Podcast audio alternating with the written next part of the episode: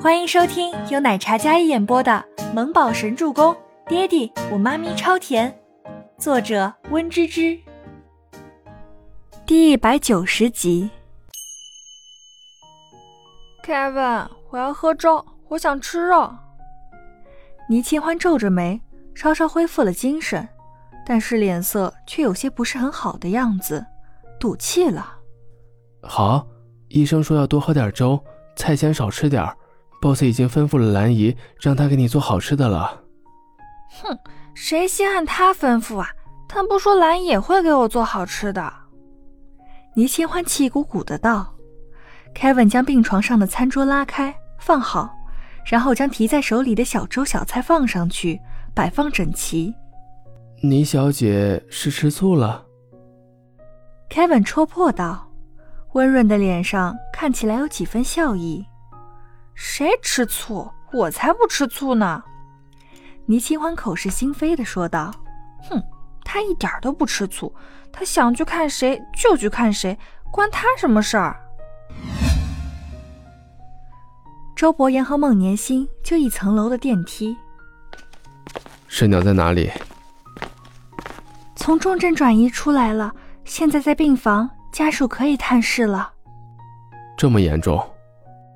周伯言听到“重症”两个字，不免压低了眉峰，冷峻的脸上隐隐担忧。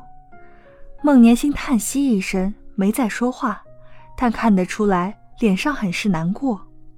他低着头擦了擦眼角的泪，吸了吸鼻子，然后将病房门推开：“妈，伯言回来看你了。”孟年心强装着喜色，周伯言看过去，病床上的老人比上次见的时候更加瘦骨嶙峋，状态更加不好。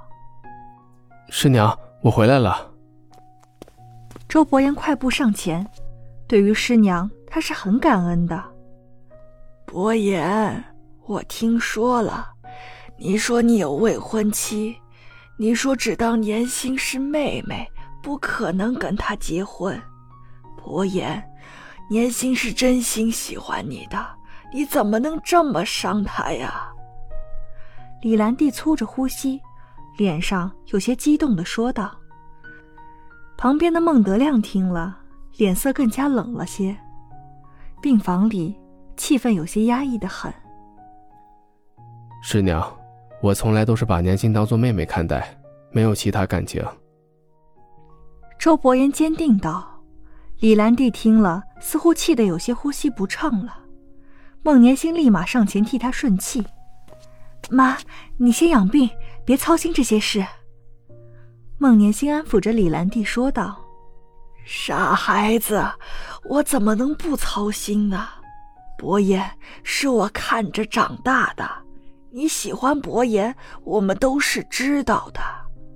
伯言呐。”你当年一无所有的时候，被倪家的人瞧不起；如今你事业有成，人家出现来巴结你，这里面的动机不纯，你别被猪油蒙了心呐！那个女人是有目的的。李兰娣拉着周伯言的手，激动地说道：“李兰娣将周伯言当年的不堪再次捅破。”他这样的人怎么能容忍那样不堪的过往？博言，老师从来不要求你什么。你说你对年心当妹妹看待，我也是当你是儿子一样看待。我知道，你是个有主意的人。那个倪家大小姐，你落魄的时候看不上你。如今，他们家落败了，而你这么优秀，这么出色，保不准他是不是利用你啊？孟德亮以退为攻，没有要求周伯言娶孟年心，而是从中作梗，将倪清欢在周伯言的内心恶化。只要伯言铁了心不理会，那么十个倪清欢都没有用。他呀。就是利用孩子威胁你，绑住你。伯言，你今非昔比，又没有家人，又重感情，那个女人要是用孩子来威胁你，你这么重感情，一定会上当的。似乎周伯言接触了倪清欢母子，就是被他们利用胁迫，殊不知利用周伯言重感情，一直在胁迫他的其实是他们。老师师娘，我知道你们是担心我，为我好，但是我有自己的判断力。感情的私事就不劳你们挂心了。周伯言立场很坚定，他虽然重情重义，可并不是没有脑子的人。他能走到今天这一步，白手起家，创建自己的商业帝国，他对人心琢磨的尤为透彻。李兰娣虚弱的模样，他看着周伯言这番模样，心里有些不是滋味儿。李兰娣看了一眼自己丈夫。孟德亮眼神示意不要再说下去了。那好，伯言，你自己拿主意。我和你师娘也是担心你，才会说这么多。孟德亮道，一副为周伯言着想的模样。我去找找主治医生。周伯言没有再说什么，而是去找主治医生。商量一下李兰娣的病情，他已经在找专家了。只要李兰娣愿意，那么他就将她送到国外去治疗。还有倪清欢的母亲，植物人虽然醒过来的几率不大，但是还有机会。周伯言准备将两位长辈都一并找最好的医生来医治。